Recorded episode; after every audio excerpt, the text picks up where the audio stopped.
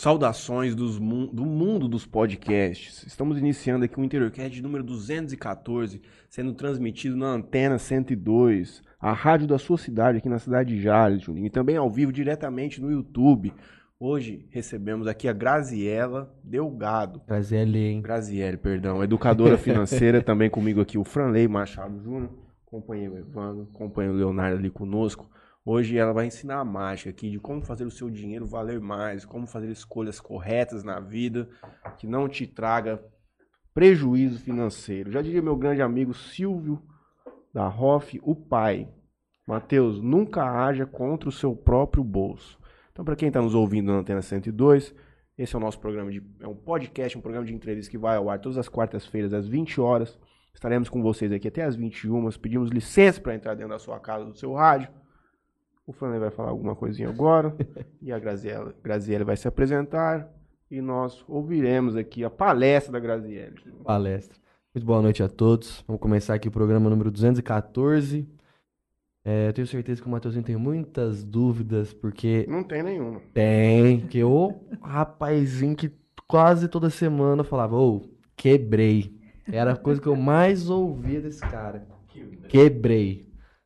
Vamos lá, vou passar aqui os patrocinadores rápido. Matheus passo deles. E aí a gente Será que eu tô quebrado hoje? Sempre. Na vida não importa tanto você ganha, importa quanto você, você gasta. gasta. E você gasta. Eu gasto pouco ultimamente. Mudei muito. Mudou, mas ainda tá gas- voltou a gastar, viu? Então, Vamos lá. Quero- Quero agradecer aqui a Melfinet Internet Fibra Ótica. Betcerto.net. Hoje fiz a minha fé no Corinthians.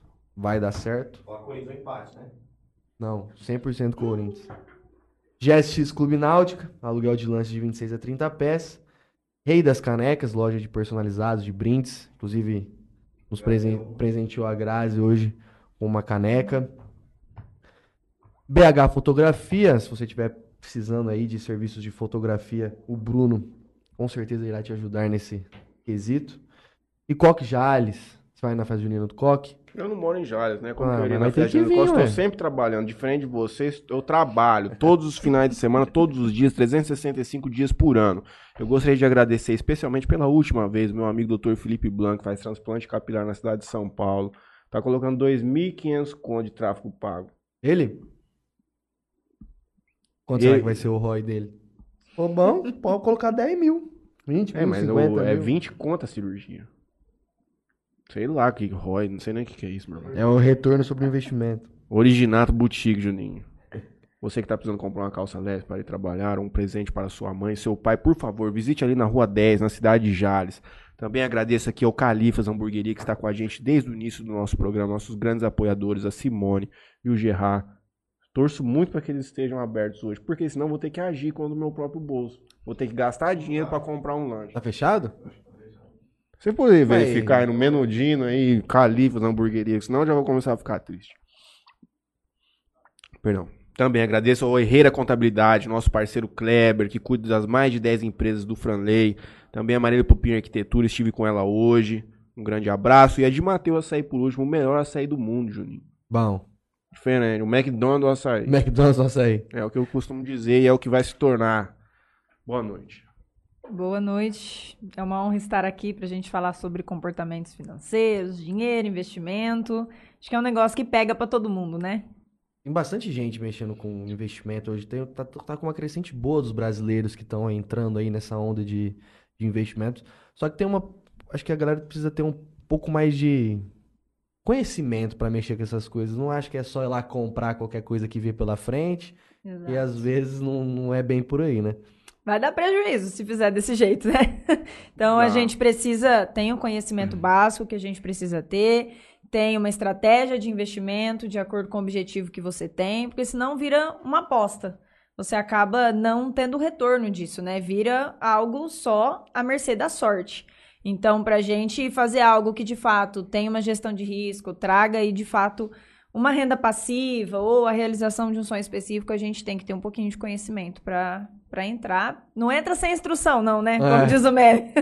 Senão vai dar errado. Eu lembro uma vez que tava lá na no aplicativo da XP e entrei lá em fundos de investimento. Aí você vê números e os números bonito demais de ver, né? E ah, aqui aplicação mínima de 100 reais, que não sei o que, do fundo, da não sei o que lá, e blá, blá, blá, rentabilidade não sei do que, vai, vai. Falei, ô louco, aqui ó, cheio, vou comprar um negocinho desse aqui de 100 reais pra ver. Comprei dois por 100. Aí passou um, te- um tempo, eu entrei pra ver, o fundo que tava valendo 100 tava tipo 56. Aí eu falei, ô louco. É, na vida é complicado. Vendi melhor. Falei, Tem uma máxima na vida que para ganhar dinheiro precisa ter dinheiro. Só que eu quero trazer essa conversa um pouco mais rasa pra gente aqui. Primeiro, para você conseguir. Introduz o que, que significa ter educação financeira, o que, que é esse processo. E aí, a minha per- primeira pergunta é: é para todo mundo? Porque eu te pergunto o seguinte: uma pessoa que ganha um salário mínimo, e às vezes ela tem muita dificuldade para suprir as necessidades básicas da vida dela, é, qual é o sentido dela estudar? Ela já está no limite da coisa. O que, que ela conseguiria extrair dali se ela não conseguir trazer mais renda para dentro do orçamento dela? É, educação financeira é um conjunto de conhecimentos que a gente tem que vai nos levar a fazer escolhas melhores com o nosso dinheiro. E a gente precisa entender o que é escolhas melhores, porque quando se fala em educação financeira, o pessoal olha muito para a escassez. Ah, então eu vou organizar minha vida financeira e vou parar de gastar com tudo que eu gosto, vou parar de tomar minha cervejinha no final de semana, vou as meninas aí vou parar de ir no salão cuidar da minha unha e como vai ser? Na verdade não, é o contrário. A gente organiza para poder garantir que essas coisas que são importantes para você fiquem no planejamento. O que a gente tira é justamente excessos. Por quê? Porque nós somos seres humanos e 95% das nossas decisões estão no automático. Nós gastamos muito dinheiro à toa, e aí eu não estou falando dessa situação que você trouxe da- do salário mínimo, da família que vive com isso. Né? São, são direcionamentos diferentes daí, tá? E é justamente por isso que eu me especializei em comportamento financeiro, por isso que eu fui para neuroeconomia e para psicologia financeira, porque não tem regra para todo mundo. Não é uma receita de bolo que você vai aplicar igualzinho e para todo mundo vai dar certo. Cada pessoa tem sua experiência, tem sua história, é, tem traumas aí no meio, tem crenças aí no meio, tem muita coisa e cada um tem a sua visão sobre o dinheiro. Então seria muito ego da minha parte vir aqui dizer: não, é só fazer isso, isso e isso, tem um passo a passo. Não, depende da pessoa, depende da história, depende do padrão comportamental que ela tem e cada um de nós temos um. Então nós precisamos olhar primeiro para o que nós somos, que é humano. E aí, dentro da experiência de cada um, a gente vai adquirir ali ah, o conhecimento técnico da educação financeira para aplicar na nossa vida e nos ajudar a tomar as melhores decisões possíveis. É para todo mundo? A educação financeira, sim. Principalmente para essa pessoa que tem essa escassez de recurso que vende o almoço para comprar a janta, digamos assim. Mas quando a gente fala de investimento, de poupar e etc., não dá para eu falar para essa pessoa poupar e investir. Não é esse o meu papo com ela. Quando eu falo de uma pessoa de mais baixa renda, que ela está ali lutando para sobreviver, o investimento dela não é em bolsa de valores, não é em tesouro, não é nada disso. O investimento dela é nela mesma. É para ela conseguir ali estudar, fazer um técnico, fazer alguma coisa que vai colocar ela no próximo patamar em termos de renda. Então, para essa pessoa é diferente o direcionamento. Claro, quanto mais inteligência financeira ela tiver nas escolhas dela, mais ela vai conseguir fazer esse pouco sobrar para isso, para que ela invista nela, busque uma prof- profissionalização, alguma coisa assim, que vai ajudá-la a aumentar a renda. Mas a técnica e a parte comportamental, principalmente da educação financeira, ela é para todo mundo. Inclusive, devia ser algo ensinado na, Na escola, escola. desde criança, porque, como eu tô falando aqui, é um repertório comportamental, então a gente aprende isso desde criancinha. E quanto mais velho a gente vai ficando, mais esses comportamentos estão sendo reforçados em nós, a não ser que aconteça uma tragédia ou alguém quebre, alguma coisa assim que te leve para o outro extremo, é, a gente repete comportamentos. Então, por isso a importância de aprender desde cedo, por isso que é importante olhar para isso se você tem filhos, né? Se você tem aí afilhados, sobrinhos, é importante olhar para isso desde cedo, porque esses comportamentos eles já estão sendo formados no subconsciente e depois eles acabam só sendo repetidos. Mas esse é o direcionamento. Então, o que é saber educação financeira? É eu saber um pouquinho do meu do meu padrão comportamental de fazer escolhas para usar o meu dinheiro como uma ferramenta para me alavancar, seja porque eu preciso melhorar minha renda, né? Porque eu tô aí numa, numa classe que eu ganho muito pouco, eu ganho salário mínimo para sustentar uma família, ou seja porque eu já consigo fazer sobrar alguma coisa, eu já ganho um pouco melhor, e o que, que eu vou fazer com isso? Como que eu vou, pelo menos, manter o meu poder de compra no, no tempo? Porque se a gente for olhar para a inflação desde 1994, que é quando o real, de fato, pegou no Brasil, é, a gente tem mais de 600% de inflação. Uhum. Então, como que eu me blindo, pelo menos, né, desse poder de compra que está se esfarelando com o tempo? Então, essa é a importância. Eu acho que quando a gente fala, por exemplo, de dinheiro e investimentos, o pessoal mira muito no milhão e fazer o negócio multiplicar não sei quantas vezes. E não. Vamos olhar primeiro para o básico, para manter esse poder de compra, para deixar uma qualidade de vida legal para você, e depois a gente vai olhar para essa multiplicação. Porque senão a pessoa foca na multiplicação e troca os pés pelas mãos. E aí não sobra para o básico, é a pessoa que está sempre ali na corrida dos ratos que a gente fala, né? Ela nada, nada, nada e morre na praia, você empreende, você trabalha, você faz um monte de coisa e parece que nunca sobra para isso se alavancar. Fora então, que o brasileiro é imediatista, né? Nós temos a cultura do crédito, né? Então, a gente já cresce ouvindo, não crédito tem dinheiro, passa o cartão. Exatamente. Então, como a gente tem a cultura do crédito, o brasileiro ele já cresce, a criança ela já cresce nessa cultura, não tenho dinheiro, passa o cartão.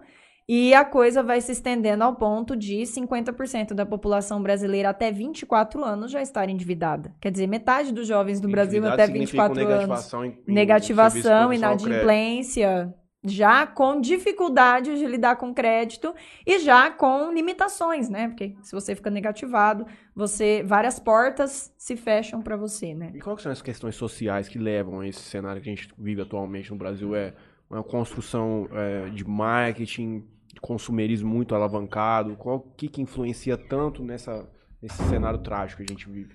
Quantas horas a gente tem? 10? é, são muitos fatores. É, eu acho que eu posso resumir isso a uma cultura. Né? Nós estamos vivendo, em termos de mundo, e aí não é só Brasil, a era mais próspera da nossa humanidade, enquanto uhum. história, né? Da civilização humana. É, então é óbvio que hoje nós temos um leque de opções que nunca antes a gente teve na face da Terra, né? Quem nunca abriu um Netflix ou uma Amazon para assistir ficou mais tempo procurando o filme do que assistindo o filme depois, né? E isso é humano. Quanto mais opções a gente tem de escolha, mais perdidos a gente fica, tá? Isso é, é uma característica humana. Então, é muitas coisas, mas principalmente a cultura. Então, a gente está nessa cultura da troca muito rápida de coisas. Então, hoje nada dura muito. Um celular é feito para ser trocado cada dois, três anos no máximo. Né? Seu celular hoje tem mais de três anos, você já está ultrapassado. Tem aplicativo que trava, já vira aquele caos, né? Então, tudo que a gente olha hoje aqui nessa sala, a gente tem computador, a gente tem TV, a gente tem celular, a gente tem câmera. Tudo isso foi feito para ser trocado a cada X anos porque senão vai ficando para trás em termos de tecnologia. Então a gente tem um conhecimento que avança muito rápido, isso traz para a gente muitas facilidades e muitas possibilidades, mas ao mesmo tempo a gente tem um cérebro que ele evoluiu numa época que o ser humano corria atrás de gazela, subia em árvore, vivia em caverna e vivia para comer, dormir e se reproduzir. Então nós somos um acidente evolutivo. É, nós não sabemos lidar com tudo isso. Nós não sabemos lidar com as notificações chegando no celular o tempo todo. É a loja que você gosta te mandando a notificação da promoção. É o lugar que você gosta de comer. É o aplicativo de, com, de compra que você tem instalado no celular. É a rede social que você está olhando e ali pula propaganda para você, sei lá quantas a cada segundo aparece. Então hoje a gente está tendo muito estímulo o tempo todo para consumir. E a gente está indo para um lugar em que a gente está cada vez mais insatisfeito.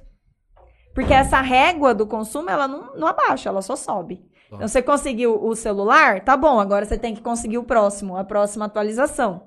Você conseguiu o seu carro dos sonhos, em um mês ele não é mais o carro dos sonhos, ele é só o carro, próximo. Você conseguiu uma casa, não sei que jeito, não é mais a casa, próximo. E a gente vai tendo esses modelos de riqueza, que é sempre muito. É, muito exposto hoje na internet, essa vida do café da manhã de hotel todo dia, da piscina de borda infinita em casa, de quatro viagens internacionais por ano. Então, os modelos eles vão se estabelecendo e as pessoas, por serem humanas e terem um funcionamento próprio, elas vão se dedicando a chegar nesse modelo. E é aí que a gente entra nesse ciclo de consumo sem fim. Acho que o um momento de grande acentuação nesse, nesse movimento consumista sempre existiu, obviamente. Mas eu acho que com o advento das redes sociais, na forma como ela está colocada hoje em dia, é, é uma das coisas mais destruidoras da nossa sociedade que existe, porque É ela te personalizado, né? mostra exatamente o lado bom da vida e aquilo fica muito alcançável pra você. Ele tá tão próximo, mas ao mesmo tempo tão distante. Só que no seu subconsciente são todas técnicas de marketing, ele até entende melhor do que a gente sobre isso. São todas coisas que são criadas precisamente para te criar um desejo subliminar de você tentar buscar aquilo, às vezes sem nem saber o porquê você quer aquilo lá. É um questionamento que eu sempre trago para os meus alunos. O que é riqueza para você? Porque se você não tiver na sua vida a função do dinheiro bem definida, você tende a ser essa pessoa que está sempre atrás do próximo e está sempre insatisfeito. Então, essa felicidade que as pessoas buscam e o dinheiro, ele tem muito a ver com isso, né? Ele nos dá acesso, mas como o nosso sistema de recompensa do cérebro ele é plástico, ele se adapta. Então, isso que eu falei é muito prático. Você comprou o celular dos sonhos, daqui dois meses ele não é mais o celular dos sonhos, você quer a atualização. Você comprou o carro, daqui um tempo ele não é mais o carro dos sonhos, você quer o próximo. Então, como o nosso sistema de recompensa se adapta fácil ao que a gente vai conquistando, se a gente não tiver com clareza aonde a gente quer chegar, o que de fato é riqueza, a gente tende a perder essa régua. E quando a gente perde essa régua, nada mais satisfaz. Então, a ponto da gente estar tá vivendo uma geração que não é, não são só problemas ligados ao consumo de compra.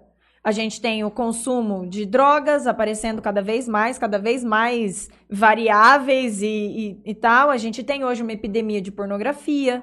A gente tem hoje vícios muito mais fortes do que tinha antes, justamente por causa desse prazer 100%.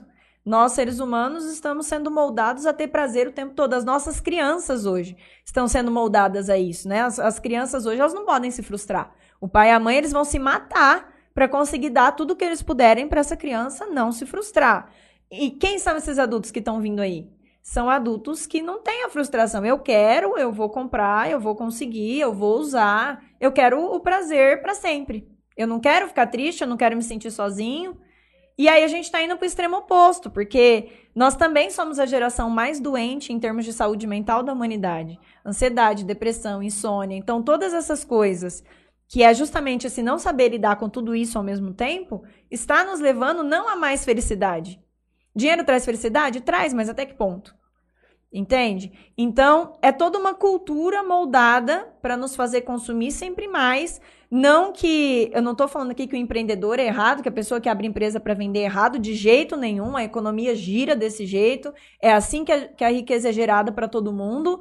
É, mas cada pessoa precisa ter um pequeno entendimento do que, do que é para ela essa régua, de, até onde ela vai, até onde ela vai consumir para pertencer. Aqui no interior, principalmente, a gente vê isso muito forte. As pessoas se endividam para ter o X carro. Né? Porque ela precisa pertencer àquele grupo. A pessoa se mata para morar em tal lugar, porque ela precisa ser pertencente daquela classe. É, então, isso é muito claro. As pessoas precisam começar a construir essa ideia do que é satisfação para elas, porque senão elas viram o que eu chamo de escravas do dinheiro. Né? O dinheiro é uma ferramenta. Você pode utilizar o dinheiro para comprar tempo, para você selecionar o que você quer fazer, para você fazer mais do que você gosta, ou você pode usar o dinheiro de uma forma que você vai estar sempre correndo atrás dele. E hoje nós estamos criando um contexto em que mesmo os profissionais que mais ganham dinheiro estão nesse contexto de correr atrás do próprio rabo, sempre pelo mais. Né? E aí são muitas questões, mas principalmente termos de comportamento e termos dos tantos estímulos que nós estamos recebendo, que há 20 anos atrás, se você queria ter uma propaganda, só se você estivesse assistindo uma TV, o tempo ali era limitado. Caríssimo. Caro. Você não via a casa de um artista só se tivesse um, um programa que fosse lá mostrar e tal. E hoje tudo isso está tudo escancarado, né? E aí esses vão virando os nossos modelos a ponto da gente estar tá nessa corrida de sempre conquistar a próxima coisa. E existe um significado de dinheiro ideal? Eu não diria ideal, mas existe o seu. Então, o que é felicidade para você e qual a função do dinheiro na tua vida, que pode ser diferente para mim, que pode ser diferente para o Fran. Mas existe alguma pre uma premissa básica que significa você ter uma questão de moradia regular? Não, o básico, né? O básico. Todo ser humano Esse precisa é o do básico, básico. Mas o que seria o ideal além do básico? Fala em, em valor? Não, não digo em valor. Digo porque o que ela propôs aqui, a discussão, é o que, que significa é, Qual é o, o significado que você dá em dinheiro? Até quando você tem que chegar? Ó, vou te dar o meu exemplo, acho que é mais palpável pra entender. Pra mim, dinheiro compra tempo. Uhum. Então, a função do meu dinheiro na minha vida não é comprar uma casa maior, nem um carro mais legal, nem coisas desse tipo de bens materiais. O meu dinheiro, ele é usado para criar minha liberdade de dizer não. Então, hoje eu tenho uma flexibilidade de trabalho, justamente porque eu tenho renda passiva vindo de investimentos, que eu posso, ah, aparecer um projeto tal. Não quero fazer, não tô afim. Ah, mas vai pagar, não sei, tá bom, mas eu não tô afim. Uhum. Então, o dinheiro, pra mim, ele me dá liberdade de dizer não. Ele me dá a liberdade de um dia que eu não tô bem, eu não trabalho. Ele me dá a liberdade de o dia que eu tiver filho, se eu quiser trabalhar meio período só, eu vou trabalhar só meio período. Então, ele me dá opções de escolha. Lá atrás, quando eu fui demitida, porque eu não fui educada financeiramente sempre, né? Então, chegou um ponto em que eu fui demitida do lugar que eu trabalhava e eu tinha uma reserva para um ano. E aquilo me deu a liberdade de escolher o que eu ia fazer. Eu não precisei do próximo emprego no próximo mês para pagar os boletos e as faturas, entende? Então, na minha vida, e é isso que eu tenho- tento falar muito nas minhas redes sociais para quem me segue, é qual é a função do dinheiro na tua vida? Na minha é comprar tempo. E aí, eu não vou dizer para você que tá errado se você gostar de carro e você quiser ter um carro importado. Não tá errado. A questão é, o que, que você vai sacrificar para fazer isso? Porque a pessoa ela pode se endividar e sacrificar o tempo que ela vai não vai ver os filhos crescer porque ela vai ter que trabalhar mais para pagar aquilo, entende? Então é esse o papel que a gente precisa enxergar. O dinheiro na tua vida significa o quê? O que que é o seu chegar lá? O que que é a riqueza para você? A minha riqueza é poder dizer não, é poder estar aqui porque eu quero estar aqui. Eu acho E não porque eu sou obrigado para pagar conta, entende? No fundo vai ser uma coisa muito particular realmente de cada um, porque por mais que pra nós possa parecer muito supérfluo os desejos dos outros, como a opção de ter um carro e tudo mais, mas pra Exatamente. aquela pessoa significa toda a existência dela, assim como morar em um condomínio ou qualquer coisa do gênero. Uhum. O ponto principal é até onde isso vai machucá-la psicologicamente para ela, até onde ela vai ter que ceder. Qual é o viver. preço disso? Qual Exatamente. é o preço disso?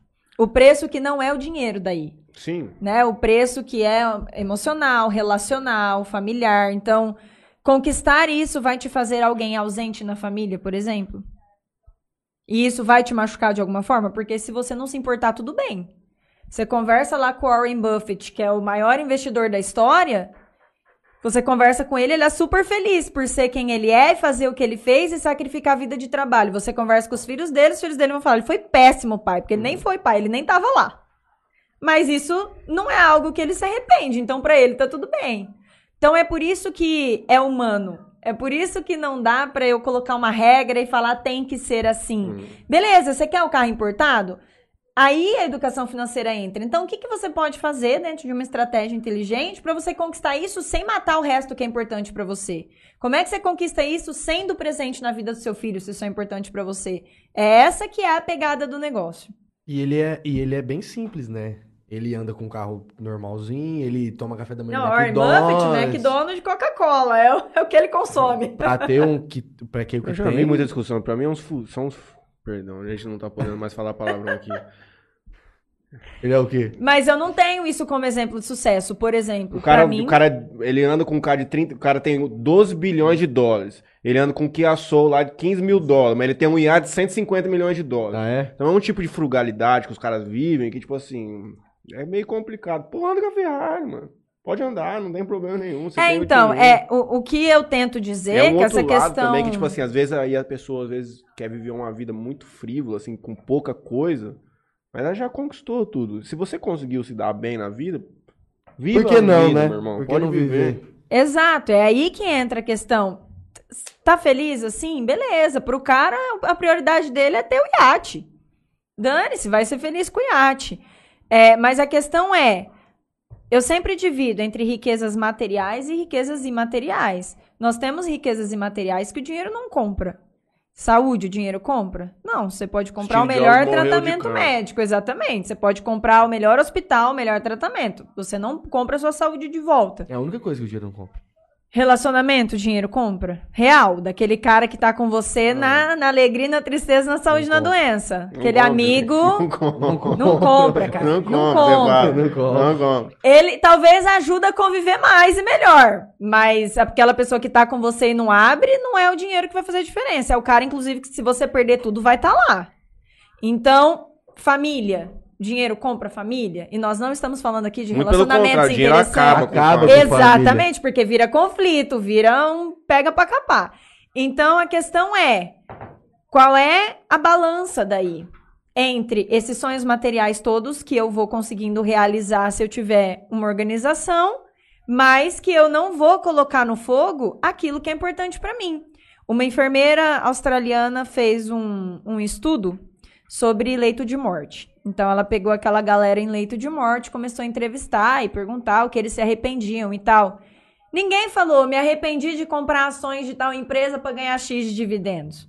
O cara se arrependeu de ver os filhos crescerem, o cara se arrependeu dos relacionamentos que ele não cultivou, dos amigos que ele se deixou perder, porque relacionamento dá trabalho, cuidar de saúde dá trabalho. Só que quando a gente entra na pira de só conquistar o que é material, a gente deixa todo o resto. Hum. A saúde fica pro ralo, porque você, você não vai cuidar disso, você não vai parar para ir na academia, você não vai parar para manter uma alimentação mais saudável. A, a família fica para depois, você vai quando dá tempo, então você vai jogando algumas coisas na fogueira para conquistar o material, que no final da vida você olha e fala: eita, peraí, deu erro aqui. Podia talvez ter conquistado um pouco menos no material e ter vivido isso aqui de outra forma, entende? Sim. Então, a questão da educação financeira é justamente encontrar esse caminho. Que caminho que eu sigo para realizar as coisas legais e as experiências e aquilo que o dinheiro compra, que é sensacional, mas sem jogar isso aqui que é importante para mim no fogo. É esse que é o grande desafio. É por isso que não tem receita. E quais são as ferramentas que a Graziele nos aplica e nos ensina? Primeiro, a gente precisa mapear comportamentos. Então, é, grande parte dos nossos comportamentos de compra, eles estão no automático. O que, que é no automático? Você nem vê que você fez. Você abriu a fatura do cartão lá no final e falou, eita, eu Que que fiquei é isso passando aqui, de rapaz? 50 em 50 e o negócio deu 3 mil. Mas tá vendo como hoje eu tive gordura emocional pra raciocinar? Do chopp de 15 pro buju de 3,50. De 60 gastei 14. Olha só, que maravilha. Isso é controle emocional do dinheiro, cara. Tô, tô de sacanagem, não. Com certeza, até porque você estava num ambiente que tudo te levava ao chopp. Eu tenho Tava certeza todo mundo disso. tomando. Tava todo mundo. Isso são os estímulos que a gente recebe diariamente. Então tem várias compras que a gente faz que é isso. Eu tô no ambiente, tá todo mundo fazendo, eu nem paro pra pensar muito, eu tô aqui com a galera, vou Toma fazer aí. também. Ou algumas compras que a gente tem no automático mesmo. Por exemplo, eu toda vez que eu parava pra abastecer o carro, eu pegava alguma coisinha na conveniência. E de coisinha em coisinha, o negócio dava 200, 300 reais por mês. Sim. E aí era aquele dinheiro justamente que tava faltando no passeio, ou em comer em um restaurante mais legal que eu tinha vontade. Uhum. Ficava nas coisinhas, e é sempre uma besteira. Você Uhum. nunca compra um negócio na conveniência que, nossa, precisava muito disso. É sempre uma besteirinha, mas é um negócio que tava no automático, que foi só quando eu parei pra pensar e falar, deixa eu ver. O que, que eu gasto à toa aqui, que daria pra não gastar? Nossa, toda vez que eu paro pra, pra abastecer, eu compro isso. Não precisa. E imagina quanto, a quantidade de pessoas que, já não, que não faz isso. Não, é absurdo. Tanto é que as conveniências hoje estão cada vez mais Tá quase caindo o custo da conveniência. Igual Elas estão cada vez mais personalizadas e cada vez com mais produtos e serviços, porque ali é de fato um lugar que a gente para, às vezes vira ponte da cidade para conversar com os amigos e tal. E, tem muitas dessas compras que a gente faz no dia a dia. Eu tinha o hábito de sair do trabalho e parar na padaria. Não é porque eu não tinha comida em casa, mas imagina, a gente é irracional. A gente é irracional 95% do tempo. É, o nosso cérebro, ele odeia gastar energia, ele odeia pensar, porque pensar dá trabalho metabolicamente, dá trabalho energeticamente. Então ele sempre vai pegar os atalhos. Inimigos da racionalidade: sono. Então, uma pessoa que não tem uma rotina mínima de sono de qualidade, ela é aquela pessoa que faz muito, ela está muito mais sensível ao impulso, tá? Fome. Foi feita uma pesquisa nos Estados Unidos com juízes. E os juízes eram muito mais cruéis em penas antes do almoço. Perto da hora do almoço, sabe que começa a dar fome? Eles tendiam a ser muito mais cruéis em crimes semelhantes, porque eles estavam com fome, simples assim. Então, fome é o inimigo de racionalidade, a gente toma decisões ruins quando a gente está com fome. É, estresse. E a gente quase não vive estressado Hum. hoje. É super tranquilo empreender, é super tranquilo fazer tudo que a gente faz, não é mesmo? Então, estresse, a gente tende a tomar decisões piores. Cansaço. Final do dia, a gente tende a ser mais impulsivo. Uhum. Principalmente se foi um dia cheio e tal. Então, eu trabalhava em escola com adolescente. Saía da escola daquele jeito. Parava na padaria, mas era um estrago. Era um estrago. E eram compras desnecessárias, não era. Tinha comida em casa. Entende? Mas quando eu parei pra olhar pra isso, falei: opa, tem, uma, tem uma, um tanto de coisa aqui que se eu conseguir controlar, vai sobrar dinheiro pro sonho, vai, vai, vai dar pra fazer outras coisas legais que eu sinto falta de fazer. Vai dar pra ter meu autocuidado, vai, a gente consegue ter um, um encontro romântico do casal uma vez a cada 15 dias, pelo menos. Então, dá pra fazer as coisas que normalmente a gente sente falta no dia a dia, os passeios, as experiências, se eu parar de gastar com tanta bobeira no começo. Então, a primeira coisa que a gente faz é ma- mapeamento comportamental. Quais gastos você tem hoje no automático? Pega seu extrato, pega sua fatura, dá uma olhada lá. O que que tem lá? Tem coisa que você não vai nem lembrar que você comprou. Se não Esse vem com o de- nome certo, você nem Esse lembra. negócio de compra, a, a indústria, ela estuda muito isso. Você pega supermercado, Com certeza. que a, a fila do caixa de 20, você tem que andar um, um- no É o meio caminho- de um monte de caminho da morte, eu brinco um que é o caminho da morte. Pra você comprar por impulso. Até a posição de produtos em, na gôndola é tudo pensado pensado. você que tá indeciso às vezes. As você- cores das embalagens, é Tudo tudo pra você comprar, cara. Tudo, tudo, tudo, tudo, tudo. A tudo. galera do marketing são os mestres no comportamento humano. Eles sabem fazer, sabem como falar, e nós, como seres humanos, somos muito suscetíveis a isso.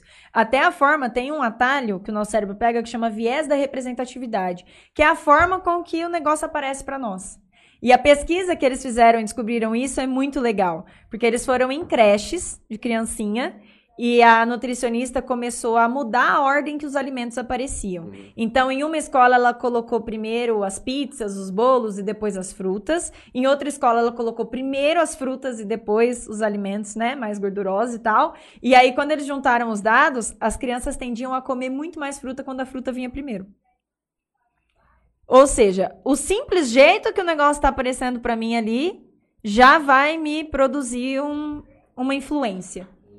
Né? A gente chama isso de nudge na, na parte técnica das finanças. É, tem outra pesquisa legal com o nudge, que o nudge ele é empurrãozinho, que a pessoa que está te dando a opção de escolher vai te dar para você escolher aquilo que é que ela deseja.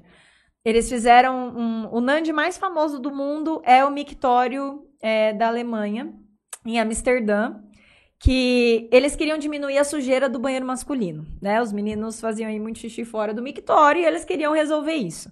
Então, o que, que eles fizeram? Eles colocaram uma fotinha de uma mosca perto do ralinho do mictório. Isso diminuiu 80% da sujeira do banheiro. Porque inconscientemente os rapazes começaram a mirar a mosca para fazer xixi. Então Uhum. parou de voar xixi para fora. E parece uma imbecilidade, mas olha como nós somos influenciados por pequenas bobeiras o Uhum. tempo todo. Então, o primeiro ponto é mapear comportamento. Você precisa ter consciência de quais são seus pontos fracos. Porque se você sabe que aquela loja, naquele lugar, é um ponto fraco, que você tende a perder o controle ali, você vai primeiro evitar um pouco mais esse lugar. E uma vez que você começou a ter essa disciplina, a construir essa disciplina, você vai conseguir se expondo aos poucos, até que você consiga entrar nesse lugar, comprar o que você precisa e ir embora. É, Eu ou então consumir menos. açaí 18 vezes esse mês. Pois é. Mulher do frente do Tomara povo que ela não esteja ouvindo, porque aí ela vai consumir menos o Eu açaí. já fumei. Ela ganhou três. Ela ganhou três vezes o copo cortesia do mês. Começa a mandar igual a Netflix. Estão Tem dando certeza? a- a- acima de cinco? Você não dá, não? Pediu 5, ganhou um. Pediu 10, ganhou um. Pediu 35, ganhou um. Pediu 200, ganhou um. Ah, é? Ah lá, a É experiência uma vez do só no cliente. mês, né? É um no mês, né? Coisa linda. Não é quebra, né? Não, mas aí também eu acredito que vai muito do feeling do, da- do cliente ali, algo do É tipo. um ou outro também que vai é, pedir, não- tipo, 10 vezes. É. Dá, pô. Então, Tá, assim, não vai, não vai te deixar nem mais rico nem mais pobre da. Parabéns, Você pediu 10 vezes. Entendeu? Mas. E outra, o quanto ela gastou primeiro pra ela poder ganhar esse um. Essa conta precisa ser. Mas esse 1 é feita. 20% de desconto em toda a compra. Entendi. Entende? Porque a cada cinco vezes que ela comprar, Uhum. se ela comprar um, na média do que nós damos, que é um copo é razoável. É complicado. Se isso uns tá dentro do planejamento estratégico da empresa, tá bonito. Compartilhe com a gente. Não, eu tô pensando uns negócios aqui pra pôr lá no açaí, lá pra, tipo de gatilho mental pra pessoa Tipo o quê? Vamos lá, consumir vamos ver mais. que- Nossa, Tá vamos lá. Eu, eu tenho uma lista. É, então. eu tava pensando aqui em coisas pra poder chamar mais a atenção do cara quando ele tá dentro da minha loja. Uhum. Então, por exemplo, eu não tenho dentro da minha loja um banner do meu carro-chefe, por exemplo. Quer qual? Creme de pistache. A margem pequena. Não interessa a margem pequena. É melhor o cara pedir o creme de pistache do que se ele não vê lá e ele. Ah, não... O quanto de estímulo visual você tem dentro da. Exato, então eu não tenho nada lá. Não é só o pistache, não tenho nada de nada. Uhum. Eu tenho um cardápio. É isso que eu tenho E tem a porn food, né? O que, que é a porn É, food? Você não consegue mostrar pro cara o que Você vê a É, tipo, foto e o cérebro já O cara saliva. entra lá e vê um puta de um copão grandão com creme de pistache, um copo maravilhoso, lindo, com, sei lá, outras coisas. Então não tem isso lá. É, Eu tenho um adesivo que fica numa. es- Eu tenho um adesivo, eu tenho uma- um vidro que fica numa esquina. Eu posso adesivar aquilo lá pra ficar um trem pra pessoa que passar lá e falar assim, porra, olha. aí." Pra ver se eu consigo trazer esse cara. É, o bom é que eu ensino o consumidor a não cair, eu ensino o empreendedor a A fazer. fazer pra ele cair. É, mais ou menos. Nós colocamos um outdoor de ponta cabeça na cidade. Olha, não, não tinha. É, o marketing da vaca roxa, né? Que o pessoal fala. né, é chamar a atenção. É, Ah, Como que é? Um negócio de leite, colocou uma vaca roxa na propaganda. Eles tinham que se destacar. Uhum. Ele- a, a vibe deles era se destacar do resto do mercado. Mas o que, que a gente vai fazer? Eles colocaram algo, tipo, completamente absurdo que ninguém esperava. E aí eles ficaram famosos porque eles fizeram aquele absurdo. Eles conseguiram sair da multidão por causa disso, né? Ontem, mais uma vez, uma pessoa me procurou lá falou assim: Você notou que colocaram seu outdoor de ponta cabeça? um mototáxi ontem falou, mas já umas três pessoas vieram honestamente me procurar e falaram assim: Cara, colocar teu outdoor de ponta cabeça. Meu irmão, aonde? Pô, lá no Pontilhão. Eu falei: Juro por Deus, juro, cara. Nossa, eu vou entrar em contato. com Mas foi intencional. Foi. Foi Ah, intencional. tá. Tem assim, um açaí que tá deixando me Não, não tem como Tipo, você tá de não... ponta cabeça, só que o, o escrito que não tá de ponta cabeça, não é? O escrito também. Só o logo, Ah, o, logo tipo, do o telefone telefone, e o arroba Não tem como passar por um negócio desse sem, porque você tá quebrando a expectativa do que todo mundo faz. E a ideia foi do meu sócio, baseado no que nós vimos aqui em Jales. Aqui em Jales chama Casa dos Parafusos. E eles colocaram de ponta cabeça. Aí eu tive até uma discussão com eles sobre a efetividade de a gente fazer isso ou não, porque naquele momento eu entendia que a Casa do Parafuso colocou de ponta cabeça porque ela não tinha o que mostrar. Vou colocar um parafuso Entende? Uhum. grandão. Ela precisa de alguma coisa para atrair atenção, porque ela efetivamente produto em si não tem o que ela colocar na exposição Sim. ali, porque Não é bonito uma foto de um Exato. parafuso. não tem nada atrativo. E eu falei, cara, nós, pelo contrário, nós temos tudo mais. Mas o sonho da vida dele era fazer o trem de ponta cabeça. E nós fizemos. E eu acredito que foi muito bom, sim. Ah, Eu chamou acredito- atenção. Eu acredito que dê, deu mais resultado que o normal. Porque fica, fica na cabeça, se você perguntar, foi o que a gente raciocinava à época. Se você perguntar pra qualquer pessoa em Jazz, qual odor você lembra? Todo mundo vai falar. lembra. Exatamente. E esse é o papel do marketing. Você se tornar a referência da tua área. Pensou a sair, você vai pensar no cara do outdoor. Ele pode não lembrar direito o nome do lugar, mas ele sabe onde é, ele sabe como pedir, entende? Uhum. Então você conquistou o objetivo da, da tua empresa, que era lembrar, pegar né? esse lugar, esse pódio na cabeça do teu cliente. Quando ele pensar em pedir açaí, como o nosso cérebro ele faz isso, ele memoriza, deixa lá quietinho. Quando você tem um estímulo para algo, ele puxa, como se fosse um arquivo. Teu arquivo vai estar lá, do açaí, então ele vai lembrar de você primeiro. Esse é o sonho de consumo das marcas. Uhum. O que mais de ferramenta tem depois Então, comportamento primeiro, mapear como é o seu comportamento, mapear se você tem algum gasto por compensação. O que que é gasto por compensação? A gente precisa ter prazeres na vida, a gente precisa ter sensação de bem-estar. Se você está segurando demais essa sensação de bem-estar, seja porque você quer guardar dinheiro, né, seja porque você está fazendo uma dieta, tal, o teu corpo vai procurar fugas. E a, a compra é uma dessas fugas. Uhum. Então, às vezes você está frustrado com o teu trabalho, o comprar é uma fuga que vai te dar essa sensação de prazer. Às vezes você está vivendo um relacionamento que não tá legal, o comprar pode ser esse, essa fonte de prazer. Isso é gasto por compensação. Ou você teve um dia péssimo E aí você, você sai da- do trabalho, você sai daquele dia péssimo, passa, come alguma coisa que você gosta, ou vai num, num- shopping, numa loja que você gosta, compra alguma coisa. Então, isso são as compensações. Como tem um lado da minha vida que tá muito ruim, eu acho um- uma fuga para uma fonte de prazer que pode ser imediata. A compra ela vai te dar prazer nos cinco primeiros minutos. Você chegou no carro, você viu, você fala, vixe, não podia ter comprado isso aqui. Tudo bem, mas você teve o prazer imediato, é isso que importa. Tá? Então, nosso cérebro ele tem essas. Normalmente, comida e compra são os mais fortes que a galera tem de compensação. Né? Ou então você é aquela pessoa que segura a semana inteira, tô de dieta. Então, de segunda a sexta, eu comi tudo certinho e tal. Chega no sábado, você enfia os dois pés na jaca, porque você compensa todo o período que você ficou na escassez. Então, isso também acontece muito. É, tem muitos gastos que acontecem por crenças específicas. O que, que são crenças? São regras. Então, a forma que a gente vê o mundo tem regras. Então, por exemplo, uma regra, presente. Ah, eu não posso dar presente barato para as pessoas. Tem que ser igual eu, não dá nada pra ninguém. Minha presença é o presente. Já cansei de falar isso pra É uma você. regra que te faz não gastar, mas tem gente que tem a regra oposta. Hum. Tem, eu cara, eu tenho acho que bizarro. dar, eu tenho que dar o melhor Tipo possível. assim, às vezes a pessoa vai no aniversário que ela... Tipo, tô indo com você. Ô, vamos lá, vai ter uma bolinha no amigo meu. Não, eu vou. Tem gente que fala assim, não, vou levar uma lembrancinha. Meu irmão do céu, para com Mas isso. quando é uma lembrancinha ainda até passa. Tem gente que tem vergonha de dar presente barato. A pessoa se endivida para dar presente. E a gente vive num país que tem, tem Páscoa em abril, Dia das Mães em maio, Dia dos Pais em junho, di- Dia dos Dia dos. Namorados em junho, Dia dos Pais em agosto e Natal.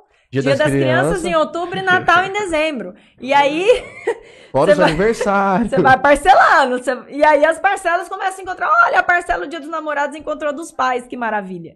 E aí o negócio, a pessoa vive pra pagar isso. Fora os aniversários, casamentos, eventos que vão aparecendo, isso é uma regra. E aí a pessoa ela precisa entender que essa regra não é verdade. Porque por que que você presenteia? Você presenteia pra mostrar que o outro é importante. Não tem só o meio gastar muito pra mostrar que o outro é importante, muito pelo contrário. Às vezes você deu uma coisa boba, mas você colocou ali um bilhete, você fez aquilo virar uma experiência. Lá para os nossos alunos da REP que são adolescentes, que a gente tem uma escola de educação financeira para adolescente, a gente fala, né? Como que você vai tornar o Dia das Mães inesquecível? Porque se você só der o presente, a Ano lembrança passado ela ganhou também. mesmo Entendeu? jeito. Ah, vai ser um sapato? Daqui a um tempo ela nem vai lembrar que foi você que deu o sapato. Agora, como que isso vira uma lembrança na cabeça dela? O que, que você vai fazer? E a gente estimula os alunos a pensarem nesse ritual que vai ser feito, que não necessariamente vai gastar um monte de dinheiro. Eu sou horrível com presente. A minha mãe, particularmente, nunca deve ter ganhado nada. As namoradas ganham, mas, cara, eu sou, eu sou ruim. Eu não consigo dar um, fazer um trem Bonitinho, você fala? diferente, assim, você tem a marcante. necessidade de ganhar algo Não. marcante? Então é por isso. Porque pra você não, não tem esse peso todo, essa importância toda. E essa é a dificuldade do dinheiro nos relacionamentos. é é a sentido. gente enxergar o que o outro gosta como algo bobo, supérfluo. Ah, não Uhum. precisa gastar com isso. E aí os conflitos começam a aparecer. Mas mapear, então, primeiro toda essa questão comportamental, das regras, entender ali quais regras você tem te guiando, porque regras guiam comportamentos, né? E aí, a partir disso, a gente traz a parte de ferramenta mesmo do dia a dia. Então, aí a gente vai falar de fazer um orçamento, aí a gente vai falar de fazer uma previsão dos gastos, porque isso é o orçamento. É você entrar no mês sabendo mais ou menos quanto você vai gastar com cada coisa. Então, eu tenho ali o meu shopping que eu gosto, beleza, eu vou colocar X reais por mês para gastar com isso aqui. Eu tenho supermercado, eu vou colocar lá Y reais por mês para gastar com isso aqui. Então, o orçamento, ele é uma ferramenta de previsão. As pessoas fazem isso errado. Elas vão anotando os gastos e ela olha para trás e fala, oh, estourou, e agora? Uhum. Não tem o que fazer. Então, isso não é orçamento. Orçamento é você olhar para o futuro.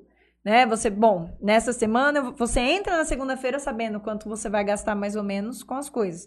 Óbvio que você não vai acertar 100%. A vida não é controlável 100%. É por isso que a gente tem reserva de emergência. É por isso que a gente fala, não, não fica fazendo parcela no cartão até acabar seu salário. Porque tem gente que enquanto tem o salário ali, ah não, esses 20 reais cabe, vou fazer uma parcela de 20. Agora vou fazer uma de 50. Agora vou fazer uma de 30. E aí quando você vê, tem 500 parcelas no cartão de 20, 30, 40 reais, né? Um pouquinho virou Inclusive, muito. no mês que vem é uma coisa, porra, histórica, um marco na minha vida. Não vai ter nenhuma Não parcela. tem nada no meu Nubank no mês que vem.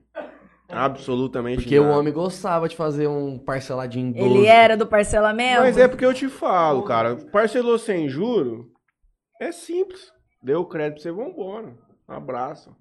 Era parcela, tipo, 14 reais. Não, Então vamos- fazer em Tava 12. montando um programa aqui, velho. 12. Mas a gente tava montando um negócio, não sabia nem como ia ser. Vamos parcelar, moço. Vamos olhar pra mentalidade do Se crédito. tiver dinheiro, tinha comprado à vista. É simples, moço. Porque a mentalidade do crédito é de que é, eu tô, eu vou pagar ali quando eu ganhar e já era. Mas vamos pensar assim, ó. Pra cada vez que você parcela, é uma opção a menos que você vai ter no futuro. Se você ganha 3 mil, você fez uma parcela de 50, no próximo mês você não tem mais 3 mil ninguém gastar, você tem parcela, 1.950. Mas ninguém parcela porque quer. Não, sim, eu concordo. Ninguém parcela. Mais porque ou menos, eu concordo Ainda- mais ou menos. É, obviamente, se você for pensar, existem diversos cenários, mas a grande maioria das pessoas que compram alguma coisa parcelada entra muito nessa questão de necessidade emocional de comprar aquilo e tudo mais. sim. Mas ela só fez aquilo porque ela precisava. Ela não ia comprar parcelado se ela tivesse dinheiro para comprar à vista. Isso entra numa outra discussão que entra talvez num campo de educação financeira, que é a gente vê muito hoje sobre comprar no débito ou no crédito. Uhum. E muita gente fala que no mundo que nós vemos hoje em dia não existe mais passar um cartão no débito, a não ser que a pessoa te ofereça mais do que 5% de desconto. Diante de todos os cenários que a gente tem de, de pontuações e tudo mais. Se você vai. Se custa 10 reais no débito ou no crédito e você tem um cartão de crédito que te pontua, alguma coisa que você possa trocar futuramente e não tenha custo, que o custo signifique, você tem que fazer aquela compra no crédito. Isso, não- Primeiro corte polêmico do podcast. então, mano. Lembra que eu falei da mosquinha, do mictório, que era um negócio que influenciava comportamento? Ponto, milha e todos os cashbacks, etc., nada mais são do que nudges. Eles te fazem gastar mais justamente com essa justificativa de que você vai acumular mais pontos e ganhar mais alguma coisa com isso. Mas em 99% das vezes, você gasta muito mais. Na verdade, não só do cartão. A gente costuma chamar de big users. Os big users, que são aquelas pessoas que têm uma fatura mensal de mais de 10 mil por mês, esses caras têm benefícios. Uhum. Esses caras têm benefício de Sim. milha e tal. Se você tem menos do que isso por mês, provavelmente o ponto ele não compensa pra você. O Você só está gastando mais, O C6 tem, manter uma aquilo ali. pontuação gratuita, que é ridícula, mas ela tem.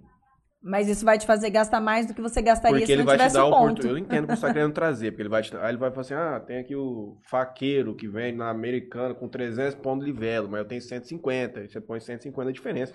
É obviamente. Mas se você, se você tiver uma consciência emocional e um controle sobre aquilo, por mais que seja ínfimo uma vantagem, e você ganha mil, se você gastar mil no crédito e tiver os mil para pagar, é, se você pensa racionalmente, é o caminho É. a se tomar. Uma coisa é você passar no crédito que você já compraria. Exato. No não, débito. mas No é o- débito. Isso, é isso. Esse é o Então ponto eu eu vou no trazendo. supermercado Sim. e vou passar no crédito porque aquilo vai me dar o Sim. benefício.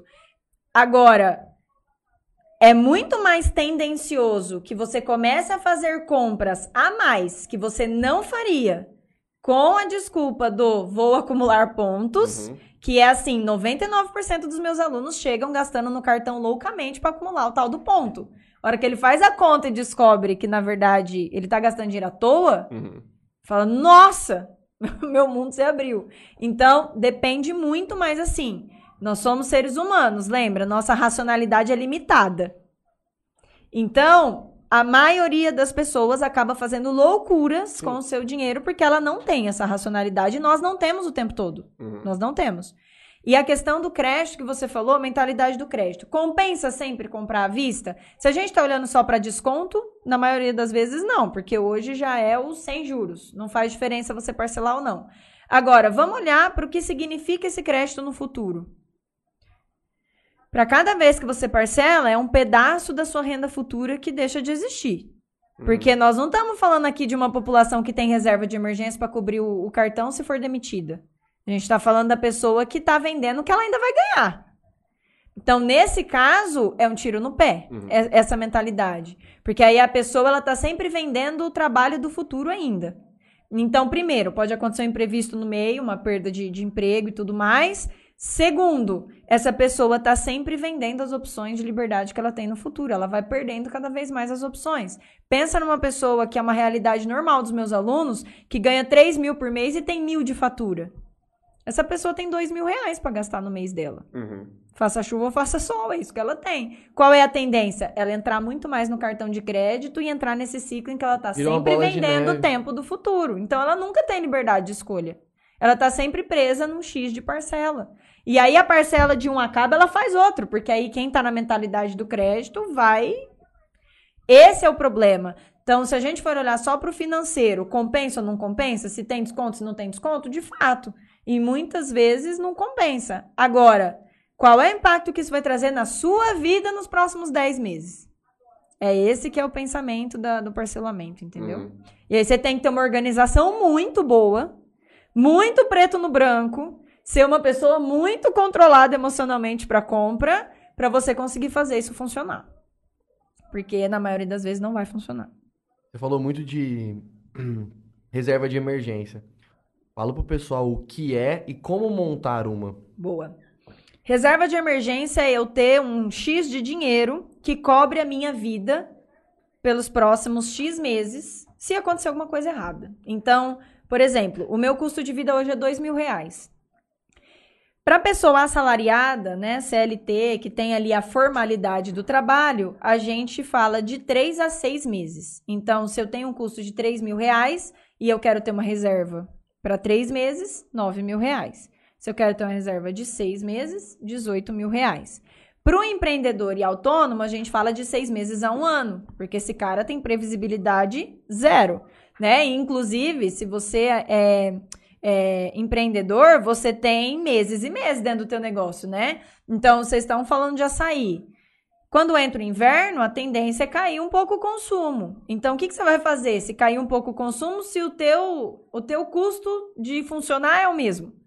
Né? Então, essa pessoa precisa ter uma previsibilidade maior. Então, de seis meses a um ano. Então, é um dinheiro que, diante de qualquer imprevisto, diante de qualquer problema, esse dinheiro vai cobrir a tua vida por aqueles três meses. Ou seja, você tem ali três meses para você reorganizar o que quer que tenha acontecido, que tenha dado errado. Quebrou a peça de um carro, tem que comprar, você tem ali o dinheiro para pegar. É, foi demitido como eu?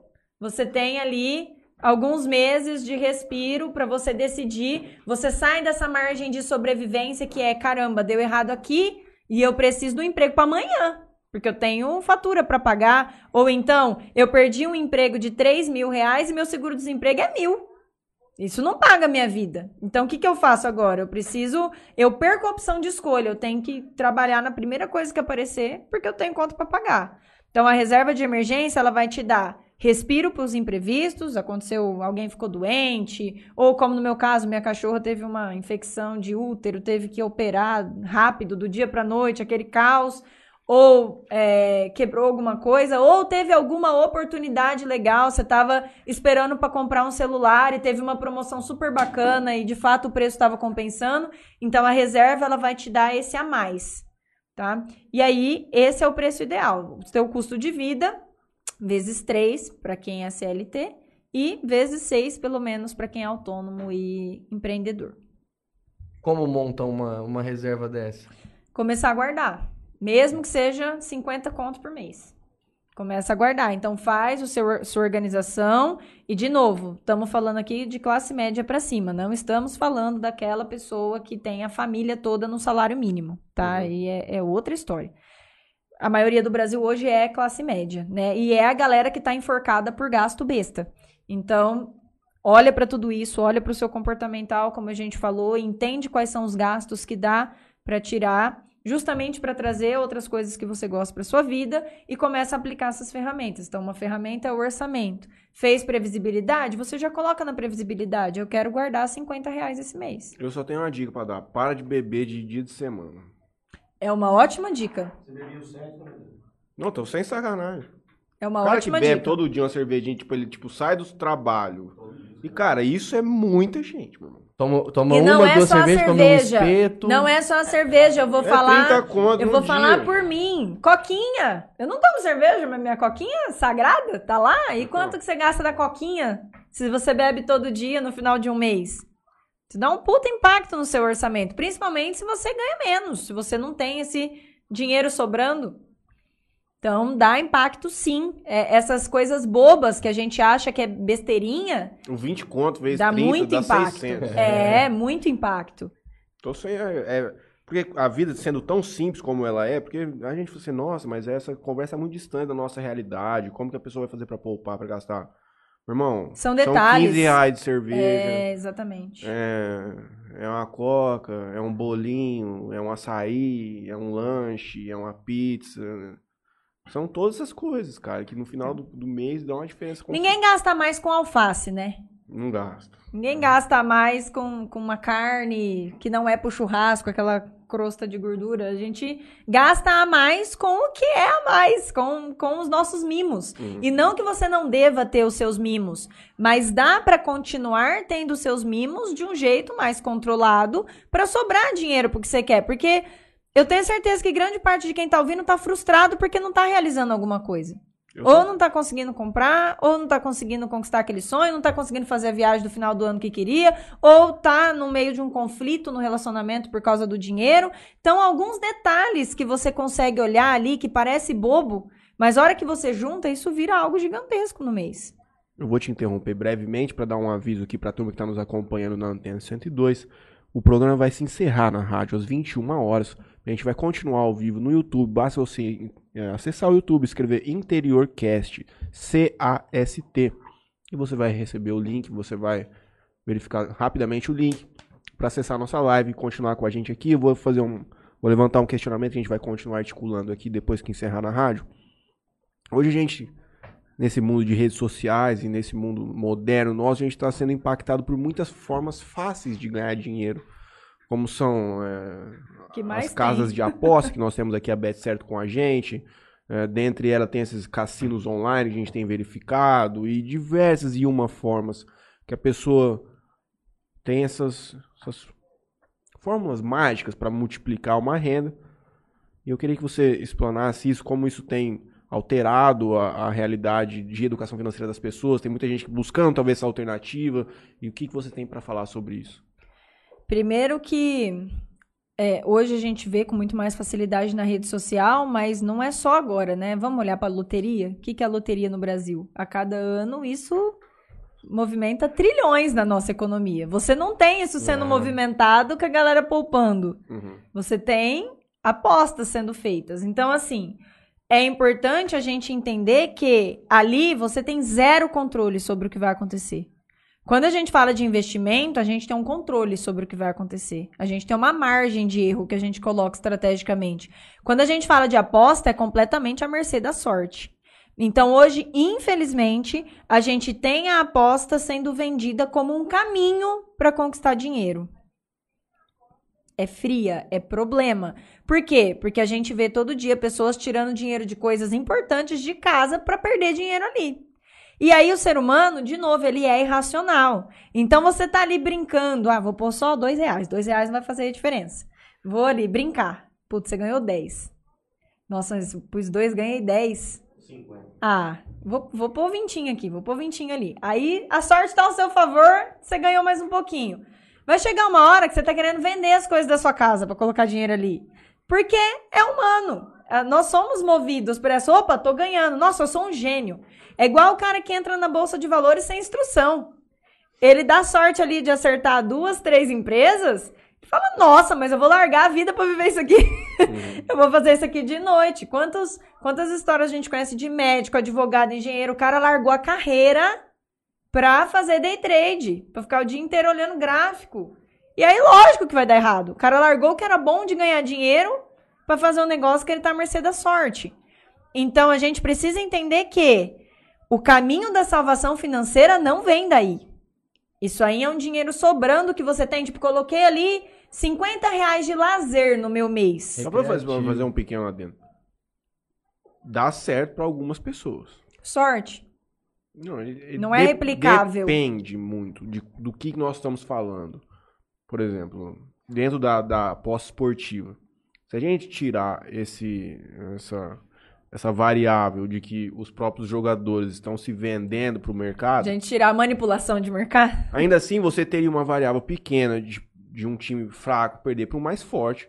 Só que existem caminhos de você, a gestão de banca, com todos os caminhos, mas para você ter esse tipo de comportamento, você depende de um estudo, você tem que Você estar tem que viver pra preparado. isso. Você tem que estar preparado para aquilo lá. Então hoje é difícil a gente falar que é uma, uma, uma indústria feita completamente para ela tem as falhas dela, mas se você conseguir explorar alguns pontos, você consegue viver daquilo. Mas é para a minoria das pessoas. O grande problema é que a maioria das pessoas não tem preparo comportamental para viver aquela realidade. É isso que você falou. Ela vai ganhar 50, ela vai colocar 100, às vezes ela perde os 100, fica com 50 que ela devia para trás. É, os cassinos mesmo, que é, o- é o. Gente, o é negócio é questão- feito pra você não ver a luz do dia.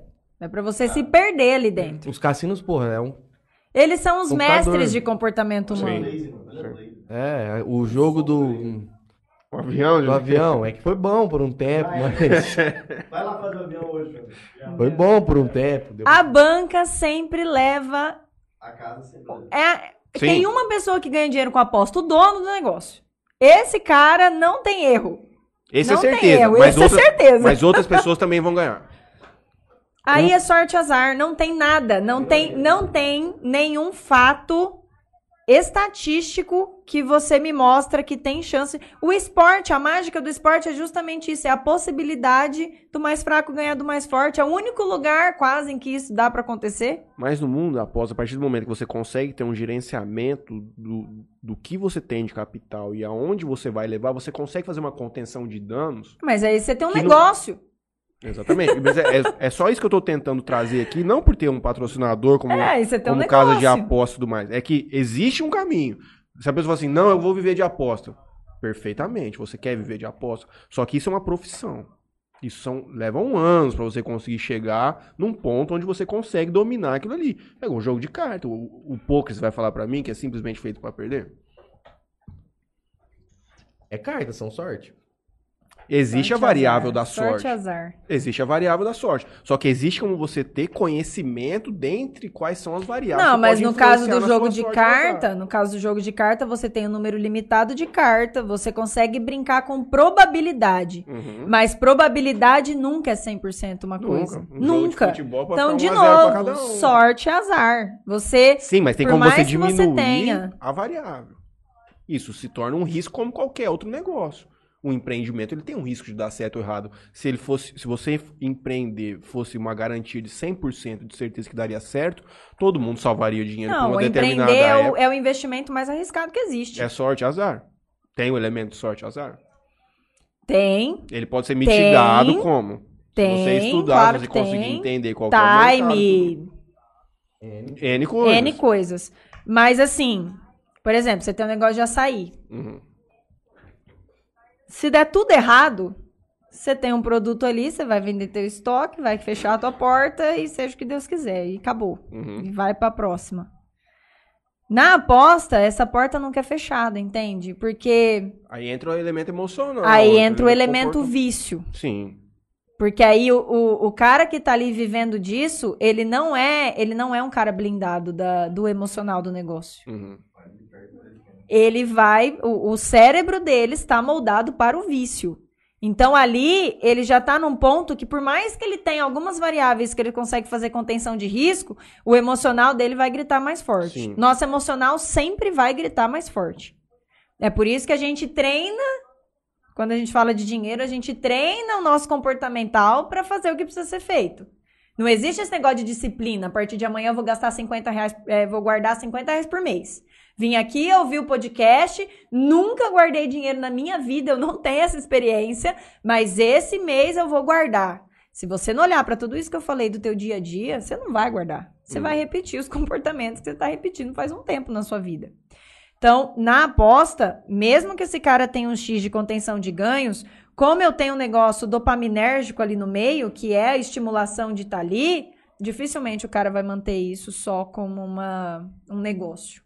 o cara vai entrar no Não, eu concordo com você. A psicológico. mai- 90% do cenário é esse. 99,9. Por isso os caras ganham muito dinheiro. Mas 99,9. tem o 10% que consegue. Não, Não, é tem. 10% O Guilherme é Magalhães, muito. se ele quiser ver de Sabe aposta, por quê? Eu Ele vou não- te trazer um dado. 10% é muito, eu vou te trazer um dado. Foi feito um estudo dos traders, que é aposta também, igualzinho. Foi feito um estudo dos traders. Os traders, quem tem sucesso e, entenda sucesso, ganhar mais de 100 reais por dia, que é uma coisa que a gente ganha trabalhando sem tanto esforço assim, dependendo de onde você trabalha, é 0,001%. Uhum. Todos os outros perdem. É 99,999. É igual você virar pra um cara e falar: Ó, eu tenho um veneno aqui que é 99,999% de chance de você morrer. Mas tem. Aí o cara vai lá e fala: Não, mas tem esse 0,001% aqui, eu vou beber. É a mesma coisa. Uhum. É a mesma alusão. Então, assim, é complicado, mas a aposta não é o único problema. Porque a gente pode olhar para ela como um entretenimento. Beleza, você gosta de apostar? Coloca lá no seu orçamento, Uhum. X reais por mês, eu vou entrar aqui para brincar, isso aqui me faz feliz e Se der acabou. bom, ok. Se não Entendeu? der bem, ok. A aposta Agora- do Paysandu e CRB na Série C do Brasileiro, Entendeu? 7 horas da noite, numa quarta-feira, você pegar fogo. Agora, É você entrou no assunto rede social, É verdade, ó. a rede social é pior no meu, no meu entendimento. Porque você tem ali pessoas que vendem cursos te prometendo receitas de coisas que não existem. Não, eu não aguento mais. Entendeu? Você tem ali, venha ter cinco, resu é, cinco anos de resultados em um se você fizer meu curso. Como ganhar na Loto Mania? Pode. Faça sete o dígitos. Sete dígitos em seis dias, sete em sei lá quanto. Érico Rocha. E aí você tem um negócio sendo vendido ali. Não que o cara tá errado. Beleza, o cara tem uma metodologia. Mas assim, Não são todos que vão eu performar. olho pro humano. Quem busca isso aí já tá, com a- já tá debilitado emocionalmente. uma Dinheiro maneira. fácil, cara. Ele, eu faço qualquer coisa pra não trabalhar. O que, que eu tenho que fazer pra não trabalhar? Eu tenho que pagar 10 mil nessa mentoria aqui, que o cara falou que eu vou ganhar 100? Eu vou pagar. Aí ele cai numa mentoria dessa que o cara fala assim: foguete não tem ré. Nossa, eu tenho um ranço dessa frase. Por quê? Eu não Porque posso, eu, mas você é coach. eu atendo empreendedores. Você não é coach. Não. Juro por Deus. Eu não vou achar Não. nas tuas redes sociais. Não, não, não vai, não vai. Eu não dou mais conta de coach. eu não aguento mais. Olha só, eu atendo empreendedores para estruturar a parte estratégica financeira do negócio. Eu não aguento mais atender empreendedores que pagaram aí 10, 20 pau de mentoria para esses caras e o cara vai lá, me mete um financiamento de 300 mil reais, aumenta o valor do custo fixo dele em 20 mil reais ele acha que ele vai pagar porque foguete não tem ré. O cara, ele, é- a pessoa, ela sobe na, na, na forca, enrola, acorda e pula. Porque não, eu tenho que fazer. Lá na mentoria só depende de mim. E às vezes o cara tá vindo bem no negócio dele, ele só precisava continuar fazendo aquilo mais um pouquinho, ele ia conquistar um caixa legal para ele Porque- fazer os investimentos, aumentar a estrutura. Não, ele vai lá, troca todos os pés pelas mãos, gestão de risco zero, sai, sai fazendo financiamento, aumentando estrutura, arregaçando tudo e depois contrata a gente para ter a gestão estratégica O que, a, financeira. o que a turma tem que entender é que o crescimento exponencial é muito difícil. Muito difícil. É a exceção que Você vai conseguir conseguir fazer um isso. faturamento é uma luta gigantesca. Nossa, absurda. E no mundo dos investimentos é a mesma coisa. O pessoal entra na bolsa de valores achando que vai duplicar patrimônio em um ano. Pelo amor de Deus, você vai investir os próximos 10 anos. Não é um negócio que você vai fazer dois anos e, nossa, dupliquei, vou parar. É um negócio Se de simples, longo tava todo prazo. mundo rico, mano. É. simples demais. A vida Você é Então, fácil. assim, o problema é mais embaixo. O problema que eu vejo não é com a casa de aposta em si. O problema que eu vejo é a busca desesperada pelo caminho do dinheiro fácil. É, esse é o grande ponto. E é, isso aí vai aparecer pela aposta, E é pelo mais- curso online, pelo não sei o quê. Esse é o que eu tava querendo trazer. Esse cara tá fadado a perder.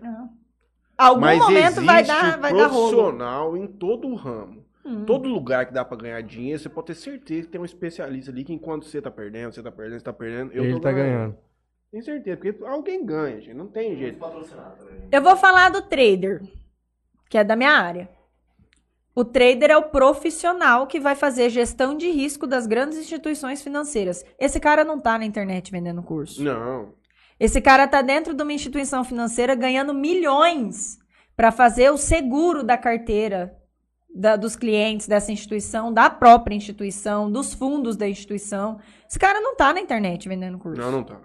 Entende? Do mesmo, do mesmo jeito que o cara que é, então, especialista em aposta, ele não tá na internet falando pra você apostar. Ele tá ganhando. ele Tá ganhando sinal dele quieto. Eu não vou mencionar nome, talvez vocês já tenham visto, a título de, de resguardar, mas tem um grande dono de uma ex-varejista que famosa no Brasil, ficou muito famosa com propagandas na televisão, que quebrou, não sei por qual razão, é, muito provavelmente por déficit fiscal e tudo mais, e hoje ele dá curso de como empreender. O Rick?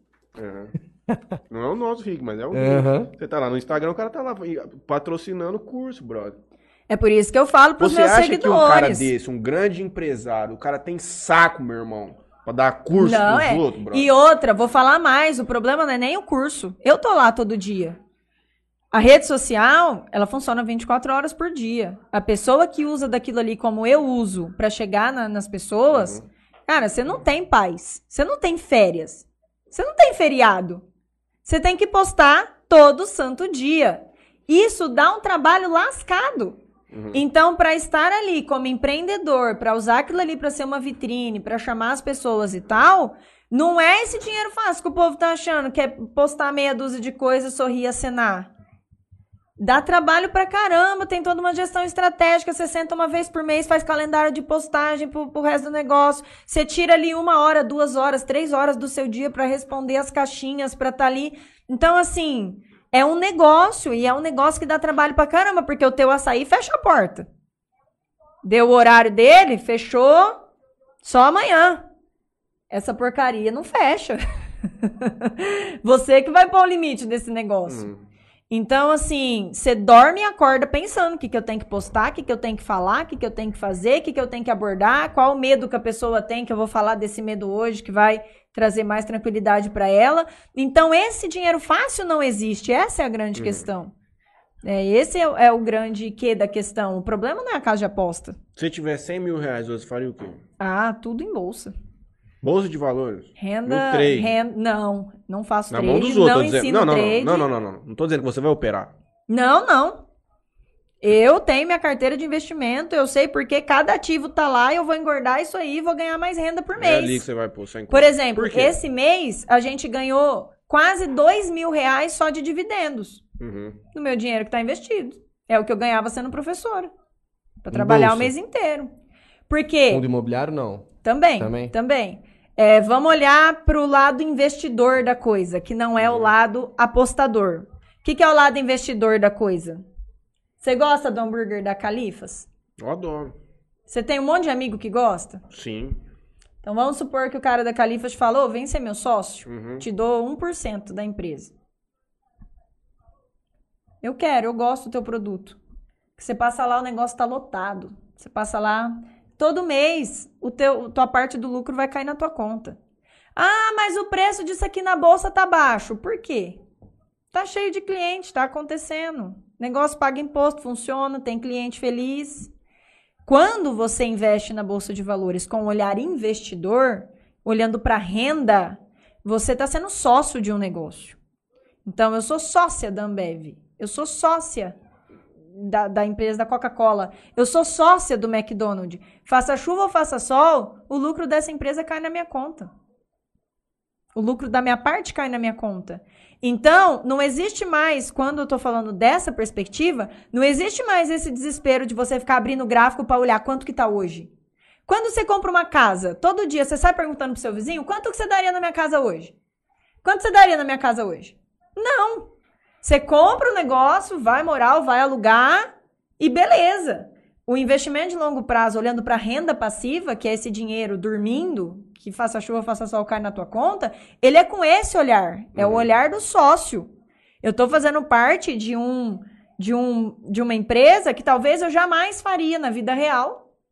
Porque por que, que o cara da Ambev vai vir me convidar para ser sócia dele na vida Deixa real? eu te perguntar. Eu acredito que a sua escolha por, esse, por essa linha rentista, vamos colocar assim, é pra te dar liberdade de tempo. Renda passiva. Eu tenho uma renda que não depende do meu trabalho. Uhum. Isso só aumenta com o tempo, porque eu passo um tempo só reinvestindo o que eu ganho. E vai chegar um ponto que isso vai ser maior que o dinheiro que eu ganho com o meu trabalho. Aí Quanto vai viver tempo a vida. demora? Aí eu vou viver a vida doidada. É, porque é tudo questão na, na vida, é tudo questão de risco, né? O Sim, que a gente e, volta pra e falar. o plantar e e- colher, né? Eu É. acho que isso falta também pra O que galera. você faria, Nico, sem conta hoje? Não sei. Não sabe? Tá bom. Preciso pensar. Você abriu a empresa ou você fazer trade? E três, não. Não, eu tô dizendo assim, você ia virar, colocar pra render ou você ia colocar o dinheiro pra trabalhar, tipo, praticamente alguma coisa? Eu acho que praticamente alguma coisa. Tá no pique ainda. Ainda. Tá certo. Ou você pode Porque- fazer os dois, o que te impede? Ah, porque o 100, o 100 pode me. De um, depois de um tempo. Te dá 100 em um ano. Me dá 100. O e aí 100 esse dela 100 demora quanto tempo? Continuar... Quanto tempo demora pra dar 100? 100 mil aplicado.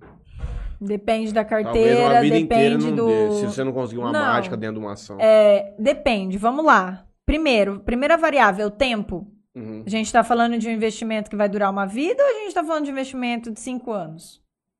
Porque aí, se a gente tá falando de um investimento de cinco anos, depende quanto que você vai colocar lá todo mês. Uhum. Eu comecei investindo com 100 reais por mês. Era o que eu podia guardar. Comecei em 2018. Depois, com o tempo, fui fazendo algumas escolhas que me ajudaram a investir mais. Vendi meu carro, ficamos sem carro, porque lá no sul onde a gente morava não precisava. É, depois vendemos uma casa que na verdade era dividida em três para mim, para meu irmão e para minha mãe, que tinha lá em Votuporanga, tinha alugado. A gente viu que o aluguel não estava compensando porque esse dinheiro investido na bolsa traria mais rentabilidade do que o aluguel. Então vendemos, repartimos, fizemos a carteira e tal. Todos os três fizeram? Os três. O, o- É, eu sou a gestora, né? Mas, mas o meu irmão tem a carteira dele de investimento, a gente tem a nossa e minha mãe tem a dela. Então, assim, fomos fazendo escolhas que foram ajudando. Mas, assim, você pode, hoje, para você em 10 anos acumular um milhão investido, uns quentão por mês chega, né? Falando em juros compostos. Uns, Quanto tempo? Uns 10 anos. 500 reais por 10 anos. Um milhão. Se você deixar a mágica acontecer ali do investimento, porque assim, qual é o, o- a parte mais difícil do investimento é o começo. Uhum. Porque você vai lá, coloca lá teu 100 sofrido, suado, que você conseguiu guardar. Às vezes paga uma bala. É, aí o negócio vem 20 centavos. Mas você precisa passar por esse primeiro momento, que é o momento mais tenso. Depois que esse primeiro momento passou, que isso acontece mais ou menos com 100 mil de patrimônio investido, aí a coisa começa, a mágica começa a acontecer e o negócio começa a voltar cada vez mais gordinho se você faz o reinvestimento todo mês. Tá? Então, aí é por isso que eu tô falando, o investir para você ter liberdade é um estilo de vida. Uhum. Não é um negócio ah, vou fazer o próximo ano pra ver o que que dá. Não, Não, não, não vai, vai, dar. dar nada. Entendeu? Vai dar nada. Então você é um vai estilo de vai vida. ficar Você vai puto. entrar, você vai adquirir o conhecimento básico que você precisa e você não precisa ficar olhando o gráfico, você não precisa ficar olhando tudo que é notícia, você precisa ter o conhecimento básico, desenhar a tua estratégia e aí aquilo ali você vai revisar uma vez por ano. De resto, você só vai ficar engordando porquinho. E vai viver a tua vida. Você não vai viver para investir. Isso está muito errado, esse conceito que as pessoas têm, que elas vão ter que parar de viver para olhar gráfico, cotação. Não, não é assim. Sei eu, lá, particularmente, por exemplo, se eu ver uma pessoa comum, eu que não entendo, eu jamais, eu não quero nem me interessar por esse assunto. Porque demanda uma vida de estudo. Não, Se eu fosse, eu imagina. ia colocar gravemente, ó, vou dar 100 conto na tua mão, você vê o que você faz. Mas ninguém vai cuidar do seu, do seu dinheiro melhor do que você. Eu Você. entendo isso, eu, eu posso acompanhar tudo, mas eu não sou especialista nisso. Então, mas o que eu tô Ainda querendo dizer é, não valor, precisa caralho. ser. Na minha mentoria de investimentos, hoje, em dois meses, você sai com conhecimento básico, a estratégia desenhada, você sabe aonde investir, quanto investir pelos próximos anos da sua vida. Então, o conhecimento básico que você precisa para saber isso, um moleque de 14 anos que eu tenho lá na Rap aprende. Eu prefiro transferir responsabilidade para um especialista que me garante, mesmo com uma Ah, margem aí um é pouco uma escolha menor. sua. Aí é uma escolha Sim. sua. É, o que eu sempre trago como Pra- pra alerta eu- é Eu estou comprando tempo. Isso. É, você empreende também, é outra, é outra história. Mas assim, o que, que tem que tomar cuidado? O ganho desse especialista, na maioria das vezes, eu tô falando do analista, do assessor e tal, ele tá atrelado ao seu resultado. Uhum. Como ele está atrelado ao seu resultado, existe uma tendência humana, e aqui eu não estou criticando os analistas, ele é gente, então ele não consegue se blindar disso. Existe uma tendência humana de que ele pode até correr mais riscos do que você realmente poderia correr Uhum. para ele conseguir tentar garantir o resultado maior. porque ele Entendi. também ganha com isso, tá? Mas tem carteira que garante o mínimo, não tem? Ninguém Não. pode garantir o mínimo. Não? Não. Ninguém pode garantir o mínimo. Então, Essa então, que é a questão. Tem Então, um, por- dá assim- 1% de retorno aí, esses, esses dividendos, geralmente? Depende muito, né? Vai de Depende caso pra muito, caso, não né? tem receita. No começo eu não tinha 1% de retorno. Do valor que tinha lá. O que, que você acha de quem compartilha em rede social quanto ganha de dividendo? Eu compartilho, mas eu Você não compartilho os, os ativos. Uhum. Porque eu tenho noção que tem gente que vai olhar e falar: olha, Graça, tem esse, esse, esse, vou comprar também. Ela não sabe o que ela tá fazendo. Uhum. Então eu tenho um, um senso bem Não, grande de é o seu- responsabilidade Não, é, é, o, é o seu trabalho. do que eu tô fazendo ali, do que eu tô é uma mostrando. promoção do seu trabalho. É, isso. Porque eu preciso mostrar que eu Uhum. faço. Porque, na verdade, é o tipo de profissional que eu defendo, inclusive. É o que faz o que ele fala. Não, não adianta você comprar de um cara que, na teoria, ele sabe tudo, mas quantos economistas, quantos profissionais da educação financeira eu já conheci que dão curso de investimento e o cara não tem um real em bolsa de valores? É o que eu sempre falo. Você tem MXRF11 na sua carteira? Quê? Nó. Não. Meu Não marido fez isso, assim, né? desesperado. Eu não sei o que isso significa. Que isso, mano? Não tem. Pode Não, falar. não, não tem. Não tem. O que, que é isso? É um fundo imobiliário. Tem, Custa tem 10 mais, reais, de, Balinho. tem mais de 500. É quatro cervejas, moço. É Uhum. simples. Só um copo de açaí. Graças, minha última pergunta pra você. Quê? Minha última pergunta. Não, pila, não é não? Tomador de brama, mano. Depende de onde você compra. Uma né? dica de ouro. Se tivesse só uma dica pra dar. Só uma. Só uma. Olhe para o seu comportamento. Não existe investimento, gastar melhor, ter qualidade de vida sem a parte de comportamento. O que você faz, por que você faz e como você da faz. Não existe planilha, não existe rendimento no mundo que vai mudar isso. Você tem um padrão comportamental, olhe para isso com cuidado. Se você tem filhos, olhe com cuidado para o que está sendo passado para os filhos em relação a dinheiro, porque grande parte dos traumas e crenças são herdados da família. É, mas não tem como não olhar para o ser humano primeiro. O dinheiro é só um pedaço de papel e hoje nem isso mais. Hoje ele é um, um, um pixel na, na tela. Uhum. A questão é como ele molda seu comportamento. E nós somos muito fortemente moldados por ele. Então, a dica de ouro é: olhe para comportamento humano antes de qualquer outra coisa, porque nenhuma ferramenta vai te salvar se o seu comportamento não tiver coerente com aquilo que você quer realizar. É sobre. É isso. Pelo menos boa noite que mandaram Ah, pra ela, bem, Juninho, por favor, gentilmente. Alberto Carlos, Valdirene Andrade, Rafaela Pilege. Pilégio. Renan Zampieri, Simone Saldanha, Vanderlei. Franley, no caso meu pai, manda boa noite. Priscila Barbosa também manda boa noite. Toninho Cruz também manda um boa noite. André Máximo falou verdade de algum assunto que nós tá falando, que vai saber agora qual que é. Meu pai pergunta: existe alguma aplicação que eu consiga 1% de renda ao mês?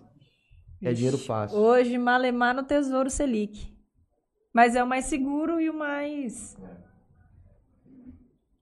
Tá rendendo aí 1,07 mais ou menos ao mês. Porque o juro tá alto, Selic tá alto. né? Presta Então, dinheiro na praia, não de otário. Tesouro Que é Selic. muito mais de 1%. Né? É uma base de uns 5 ali, dá.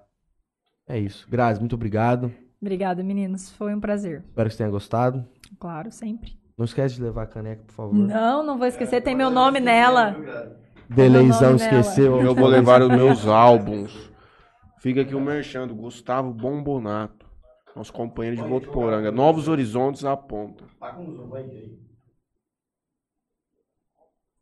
Esse é nosso, viu?